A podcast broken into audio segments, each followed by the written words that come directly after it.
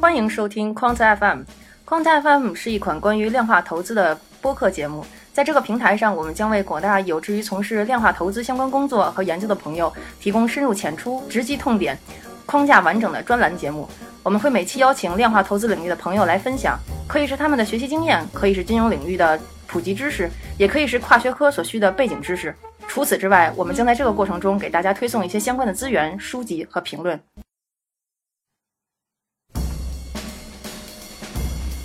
Hello，大家好，欢迎收听 Quant FM，我是 Alfred。今天是我们的第二期。是这样的，因为上期的时候我们说本来要给大家留个悬念，最后给大家自我介绍一下，结果上期录到最后也没有自我介绍。今天我们给大家补一下。下面有请一雪同学给大家做一下自我介绍。一雪，请。哦，嗯，这个有点突兀。嗯，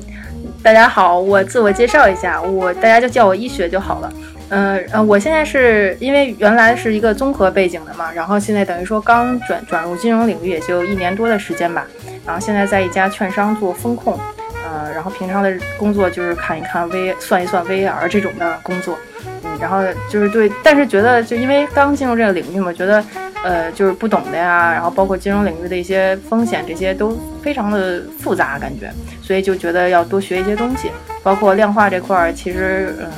就是它可能还分很多块儿吧，所以就觉得学一学还是会对我这个就工作会有很多帮助。嗯嗯，就这样吧。嗯。好的，我给一雪同学补充一下，一雪同学呢是一位美女兼才女，在回国之前呢，在美国做认知心理学相关的研究。啊，很感谢医学同学能够回国支援金融业的发展，我也相信医学同学肯定会在行业中大放异彩。呃，好的，下面我来自我介绍一下，我是 Alfred，是一名科技金融相关的创业者。最近几年，想着利用科技手段帮助大家做一些资产配置方面的工作。呃，然后我的兴趣呢，主要集中在两方面，一是编程，啊，二是金融。然后编程呢，是因为呃小时候就开始写代码，做了好多东西。然后金融呢，是因为大学的时候对经济学产生了浓厚的兴趣，本来是要做经济学相关的研究，想着成为一名经济学家。然后来毕业之后。呃，去了参与了互联网的创业，所以说后来这几年又回到金融领域，我觉着，呃，金融看来还是我的真爱。呃，好的，那自我介绍之后呢，我们就进入今天的主题。今天呢，我们是想给大家分享一下编程，主要一雪同学来分享一下他是这几年如何接触编程的，然后怎么一步一步入门，从一个语言切换到另一门语言，然后希望给大家一些借鉴的。经验，好的，下面有请一雪同学。大家好，今天就是因为我学编程也基本上算自学比较多，所以可能对大家的借鉴性多一点，所以就不让专业人士给大家讲编程了。呃，就是其实我也不算特别工科吧，就是比较交叉学科的。然后我是上本科的时候修过一门就是 MATLAB 的这个入门课嘛，但是其实上课老师也是介绍一些简单的 a 加 b 等于三怎么怎么给它写出来这这类的，这这类的那个就是比较基础的东西。然后但是至少呃思维方式会就是就比较早的奠定了一些 MATLAB 的思维方式。呃，然后本科的时候因为偏理工科，所以会学 C 语言这门课，呃，但是也就只有一个学期的课，然后也不是很难。呃，但是我觉得，呃，那时候就是因为，嗯，风气比较好吧，大家都觉得，嗯，就是编程啊、计算机啊是很神奇的一一一一个东西，然后就想就是了解一下怎么回事，所以上课还是算比较认真。觉得那时候学的像数据结构啊，包括这些编程的基本的逻辑，什么 for loop 之类的，还是很认真的，就是就是记就是记了一下，对对对。所以其实这个基础还是要打一打的。就如果你完全没有基础，可能还是需要学一点这个。所以就是什么时候开始学的？就是上本科的时候学过一点点课。我有个问题，嗯，那个你们高中的时候学编程吗？嗯，高中的时候可能计算机有一个数学有个 basic 的课，计算机有一个选修课，好像学过 VB，但是我也不记得了，我只是记得那门课教过 VB。数学不学吗？数学没有学这个呀，没有。啊我没有印象，是吗？是吗？你你学了 basic 是吗？逻辑结构，对啊，就学了没没学过，没学过。嗯，可能因为我们当时课改教材改的比较乱，对，有可能，嗯。有可能，有可能。嗯，那是这样的，就是你当时学，后来选了什么语言呢？呃，然后，然后就是接着说呢，就是读研究生的时候，然后我们其实因为就是要做一些实验，然后实验要编一些程序，然后之后做完实验要分析数据嘛，然后这个过程实验室基本上会有一个成型的一套就是呃流水一套程序嘛，然后你要按照这个程序做，用 MATLAB 来编程，然后来分析数据，所以就在那个时候用的比较多。嗯，是基本上是在那个对对对，大概有两三年的时间用 MATLAB 比较多。嗯，然后这个过程中，其实平常用的都是比较程式化的嘛，所以也没有说自己就是特别多的那个，就就是去去努力去想学这门语言怎么样，就还是用的比较多。后来慢慢的就是。呃，可能你要需要找工作呀，需要探索一下自己以后的方向，所以就开始接触一些别的语言，就了解了解，比如说什么 R 啊，接触过一些，然后后来才到了 Python 上。Python 就是嗯你是接触 Python 大概多久了？呃，我大概认真开始接触 Python 的话，应该也就一年吧，啊，一年的时间。嗯，呃，那你其实开始 Python 之前，你有没有，比如说，因为大家学东西都肯定要，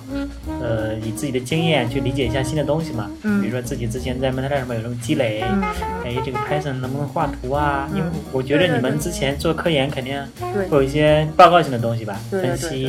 规划。对，就是做 Python 之前有了解吗？呃，就是因为呃，就是刚开始做 Python 的时候，也是以以数据数据分析为出发点的嘛，因为一直都用 MATLAB 也是做数据分析。然后其实刚来做 Python 数据分析的时候，就觉得并没有 MATLAB 就是很好做。因为它那个两个的逻辑的思维方式和数据结构的那种方式是不太一样的，呃，就但是呃接触过 R 以后，你发现你会发现 R 跟 Python 的数据结构和那种就是编码方式比较像，MATLAB 更偏更倾向于的是那个 Matrix Library 嘛，就是就是那个矩阵嘛，呃，所以一开始的时候，刚开始接触是有一点就是磕磕绊绊，会觉得哎呀这怎么是这个样子啊，然后脑子有时候转不过来，但是。抽象的比较。对，但是呢，就是你发现慢慢的你了解了 Python 以后，发现 Python 能做的事情是就还是比较多的。它包括像你前端要编一个网页，然后编一个 app，或者说现在大家很火要编个爬虫程序，用 Python 来实现是应该是比 MATLAB 要简单很多的，是吧？呃，是这样的，其实嗯不同的定位吧，因为 MATLAB 本身它也是为了科学计算，对对对。就是它的用户就是科学科学科学研究嘛，对的，啊、因为其实我们当时也学过一些 MATLAB，但是嗯。后来没怎么用，嗯。嗯，因为毕竟比科科研项目比较少，嗯。呃，但 Python 的话，它也是其实在科技上领域也非常多，嗯呃就尤其最近对几年，对对对，然后下面就要对，下面就要说 Python 第二点了嘛。第一点是前端工具就肯定会比我们之前觉得扩展了很多。第二点就是说，Python 它在统计计算方面也有很多不同的工具箱嘛，就是你就是它成型的，你只要把它加载下来，然后里面有一些成型的算法，你可以就直接使开始使。就像嗯，你如果是比较简单成型的那些统计计算的话，就直接使它的那个就是 def def 呃就是就是它程序自己带的这种呃工具箱其实就可以了。嗯，然后就是这段子大家都是这么说的嘛，就是说 Python 特别适合女生来学，因为它有很多包包，package 就是 package 对，嗯，然后就是这样。你用用过的大概，比如说，因为刚才说嗯 MATLAB 有矩阵的计算嘛，其对实 Python 里面应该也有吧？对比如这个包，就是比如像像 Pandas 和那个呃那个怎么怎么读 num numpy 是吧？num numpy OK NumPy 对对对，嗯，然后就是这种就是大家尺子特别多嘛，然后还有那个呃就是那个 scient 呃 scikit。Learn 就是那个对对对对对，就我其实我发现就是 平常看多了，真的都不会读这些。只会用了是吗？对对对，只反正你我打我拼是拼不错的，但是你让我说出来可能说不清楚。对，这这种就是科最后那那个是科学计算的包嘛，其实平常像他们如果做 machine learning 多的话，其实还是用的用得到的。嗯对对对，嗯，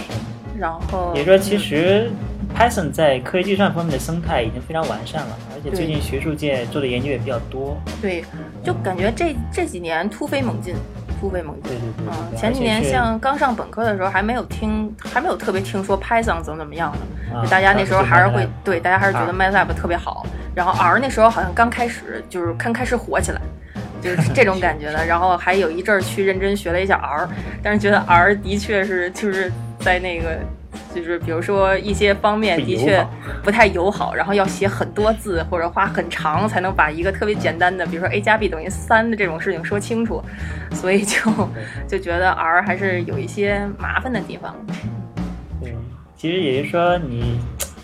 Python 上手大概用了多久呢？就相对于你用嗯 MATLAB 或者 R 的体验来说，你上手开始写大概用了多久？我觉得还挺快的吧，就是因为呃，就是这要说起来就是怎么入门学的了，就是因为就大家都推荐一本叫《笨办笨办法学 Python》嘛，然后大家都是就好像都是从那本开始一边看一边打打代码，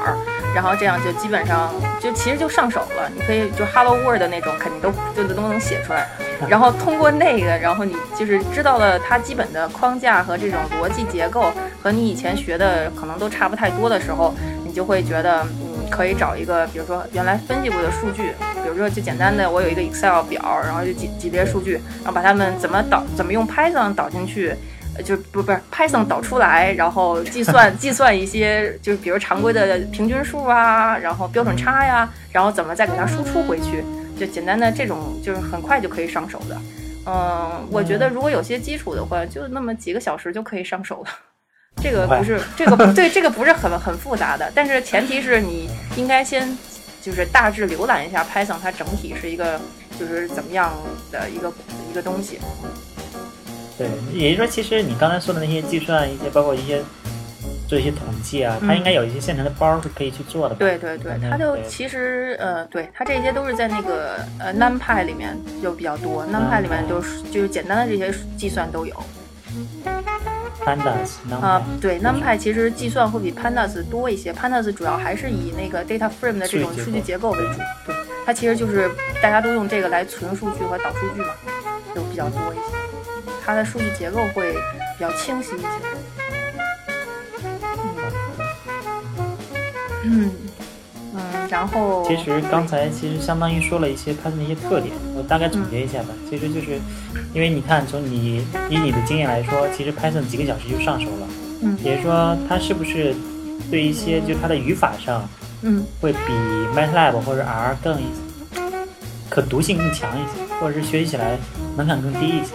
你有这种感觉吗？我觉得应该是这样，至少比 R 会简单一些。MATLAB 的话，我觉得可能是一种思维方式不一样。就是 MATLAB 它，你可能需要有一种矩阵的思维，然后你知道数都是它它都是怎么样矩阵来计算的。但是 R 呃不是，但是 Python 里面的数的计算方式可能呃有些有些方式的实现并不需要它是矩阵计算。就比如说像你可以就是就是你可以有两列数，你可以有很很多列的数，或者说有很很很多的数呃很多行的数也可以。然后你就可以比如说用它内置的这种 map 这种方式，或者是呃它一个 lambda 的这个内置的一个这叫一个方法表达式，对对，然后来进行一些就是呃来对这成片的数进行统一一种运算。就是这种东西，它可能在 MATLAB 里面就是一种呃矩阵式的计算计算，但是你需要知道线性代数里面是谁怎么乘的这种东西。但是但是你在 Python 里面，你只要知道 a 加 b 是怎么做的，然后你就可以对这一片数都使用 a 加 b。就是这个是还是对思维方式的一种减，就是少一些内存吧，可能。这实际上其实相对于它门槛更低了，因为 MATLAB 对毕竟也是对科学计算开始做的话，要要求你对线性代数啊或者一些矩阵计算你自己要了解，至少要怎么算的。然后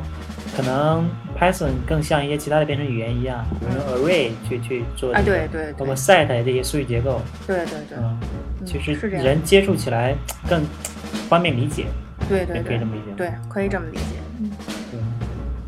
然后其实嗯我觉得你学的时候可能上手比较快，但是你如果遇到问题的话，大概都是怎么处理的？Python 嗯包括就是你先用 MATLAB，这你可以对比一下嘛。比如说你 MATLAB 出现问题的时候去找谁，然后 Python 的话，大概有不明白的地方，你有没有比较快的方式可以去解决这些问题？就是我觉得，呃，不不管是学哪种语言，其实解决问题的方式都是差不多的。呃，就就是就其实你主要还是需要 在就是找对关键词进行正确的搜索，进行搜索对首先搜索引擎，对搜索引擎，首先要科学上网，其次要找到就是 Google 这种正确的搜索引擎来搜索。就是其实我回国之后是就是在百度上，也就是咱们咱们就都明说哈，在百度上也试过很多次，但是搜索出来的结果呢，就是国内也有也有，也有一些人就是写教程写的不错，而且都是中文的嘛，也很方便。但是就是它的就是教程嘛，它都是以一定的规则和范式来写的，它不会就是以问题为出发点。但是就是国外有一些网站，就是我不是我，因为我可能没有注意到，我不知道。中国国内有没有就是中文中文为主的这种问答式的编程问答式的网站？可可能可能没有特别好的，是不是？有，但是有，对，也是刚最最近两年才做。行行行，一一会儿等你补充一下。对我先说一下，就是平常之前就是在国外使的比较多，就是 Google Search，然后还有加上那个 Stack Overflow。这个这两个就是特别好的一种结合的方式，就是你在学习编程中，你只要是把你问题的关键词，或者你就把那个代码报错，然后粘到那个搜索框里去，你都能搜到你想搜的问题，然后基本上都会能得到解答。我目前基本上只有个别问题可能是搜索时间长一点，但是最后一定能搜到解决方案的。嗯，而且而且也不止一种解解决方案，你继续。是吧？嗯，对。其实我的问题可能是我问的不太恰当，我就是想比较一下，就是 MATLAB 和 R 这两种语言和 Python 它的活跃程度和这个社区的活跃程度。就是比如说，哎，因为用的人少的话，你有问题，嗯，可能你能找到相同答案的这个几率就小。但如果用的人非常多，所以说这个大家用的比反馈就比较多的话，相应的。你找学习资料也好，或者是交流沟通也好，对你学习这个曲线的变得更平坦，其实是有帮助的。嗯，我觉得有没有这种对？我觉得针对你这个问题，其实呃，在我咱们目前来做的这些就是学习的过程中来讲，呃，一般。不会遇到，就是因为语言，就是你学的编程语言的不同而得到的问搜索问题或者解决问题，就会有一些妨碍什么的。我觉得咱们目前就学习的过程中，你学的都是啊比较就是比较主流的、比较大众的东西，而且也很多人都已经实践过了，不会有太大问题。我举的例子就是说，原来在实验室的时候，我们用的 MATLAB 其实是一个非常小众的，可能全世界只有两三个人在使的一个 Toolbox，然后那个 Toolbox 的任何报错问题，我都很难解决。然后我就只能求助于我的就是前老板，然后跟他一起讨论这个是哪里错了什么的。然后他可能去找他认识的那个就是维护这个 Two Box 的人，然后去说，哎，你这个是不是哪里错了？咱们是不是要改决改一下？对，所以就是，但是可能 Python 来讲，嗯，这种小众的问题，我不知道，他可能他可能更更开源的话，可能这种小众的问题也会有人能很快的解答掉。这个这个我就没有太多经验了，但是。嗯，从比较的情况来讲，就是开源软件可能会在这方面有更更好一点的优势，更更更有一些优势可能。就是社区更活跃嘛，对对。毕竟这么多人参与进来之后，包括他的出问题的概率或者概率，问题被解决的速度都会非常快。对，就是这也方面，如果其实从另一个方面，就是给大家一个信号，就是说，你学东西，如果就是尤其是切入一个陌生领域的话，应该选一个相对热门的东西。对的，是这样。对对对对，就是包括最呃前一阵儿吧，然后开始就是看 Python 这个就是 Finance 的这种相关的这种包包里面的一些函数啊什么的，发现就是像什么 Moving Average 啊这种，它都是嵌嵌已经嵌在它的就是底层，就是啊它默认的一些呃就是方程里面了。对对对，它都实现好了，所以很很就是比较方便，基本上不用你自己再就是一行一行去写，那是最基本的代码了。所以其实现在的 Python 也是对 Finance 很友好的，我就是这么觉得的。啊，其实，嗯，呃，还有一个问题，嗯，就是呃，你学的当中有没有遇到一些坑，可以给大家分享一下？啊，坑，对，坑，我觉得 对于你来说，嗯，我觉得坑的话，其实还是就是，嗯，首先，首先，嗯。首先还是就是入入门的，对入门的方法也挺重要的。就是你不要一上来就找一本那个特别难的，然后对对对，然后就开始看，觉得很专业的样子。一定要找那种就是又短又薄，然后先简单能入手，先要开始做，然后让它反馈的很快，而不是说你看了可能得有两个星期了，然后还没有开始，还没有开始入手去真真正自己写个 Hello World 这种的过程，这样就不太好。白，这是第一个。从实践开始。对对对。然后第二个坑可能就是在这种思维转换上，有时候会有坑。就比如说像，因为我们原来是做数据分析比较多，然后你用 MATLAB 啊什么的，它包括 R 也是，它可能会有那种就是实时的，然后跟你反馈的这种这种叫 API 吧，然后。就是，但是在我刚开始找学 Python 的时候，我觉得它就特别程序员思维，然后什么都是一个 就黑黑的那个，就是命令命令行，然后语句。命令行。对，虽虽然虽然就是虽然我平原来也是就是呃学过一点 Linux，然后平常也会知道命令行有一些哪些基本的命令。嗯，但是我的命令行是我给它底色改成黄色了嘛，所以它就不是黑的。黄色是是一种什么样的体验？就是看着就其实只是想变个颜色，呃，然后这个插曲，然后但是学 Python 的时候一开始都是那种黑黑的命令行，然后你就不知道中间过程中的一些输出到底是什么样的，因为原来很习惯在 MATLAB 里面有一个就是断点。那个 breakpoint，然后你把那点放在那儿，然后程序就运行在这儿，就 debug 的时候，程序运行在这儿就停了。停了以后，你把鼠标放上去，我说的太具体哈，把鼠标放上去，你就可以看到，比如说这已经运行到这步，然后某一个呃就函数它有哪些值，然后非常直观，就像其实有的时候思维抽象不不抽象的时候非常降低效率嘛，然后你看到。就是特别直观的数的时候，你就知道哦，那它有多少行多少列，然后我哪里可能有错什么的，其实很你要敏感的时候，可能都能看出来。但是就是学 Python 的时候，我就不知道中间输出我要怎么怎么割断点去。然后我我一开始对对对，我一开始就是就是后来呃就找了半天也没有找到特别好的这种就是交互的那个软件，然后后来发现了就是大家都在使那个 IPython 了。然后是对 notebook 那个东西，那个也还是不错的。然后前两对前两天我发现还有一个叫 PyCharm 的，也可以设置断点。前两天我是看了一个帖子，然后人家告诉我说 PyCharm 也可以放断点，就跟原来我在 MATLAB。那是 IDE 啊，对，一会儿你解释一下什么叫 IDE 啊？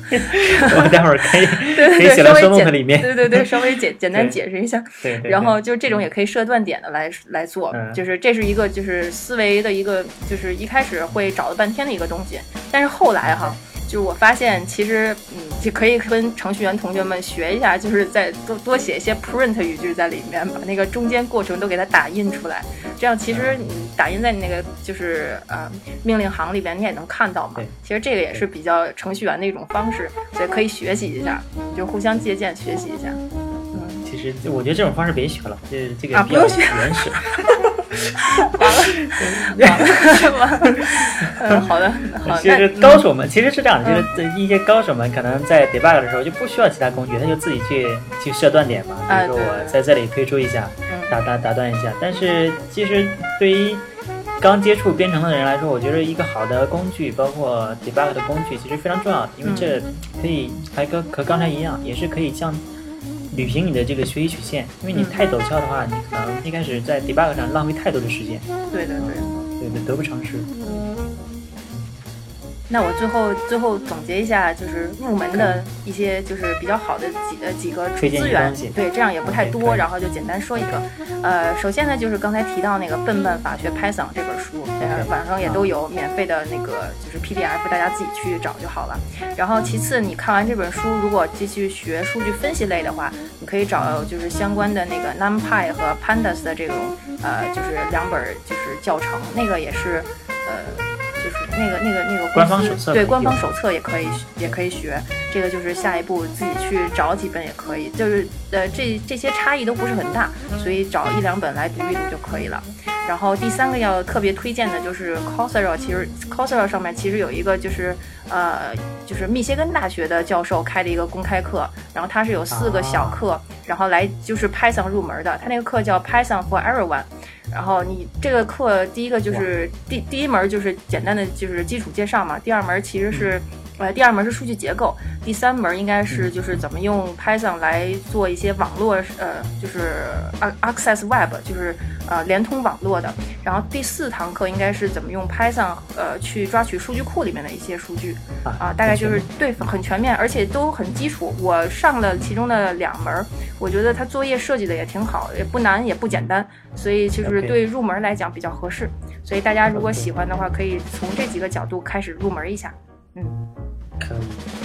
那待会儿我就把这些东西写到 s n o p 里。嗯，可以的。好的，那非常感谢一雪同学给大家分享他自己在如何一步一步接触到 Python，然后后面又如何入门去学习的。呃，这是我们相当于是量化投资工具篇，但是工具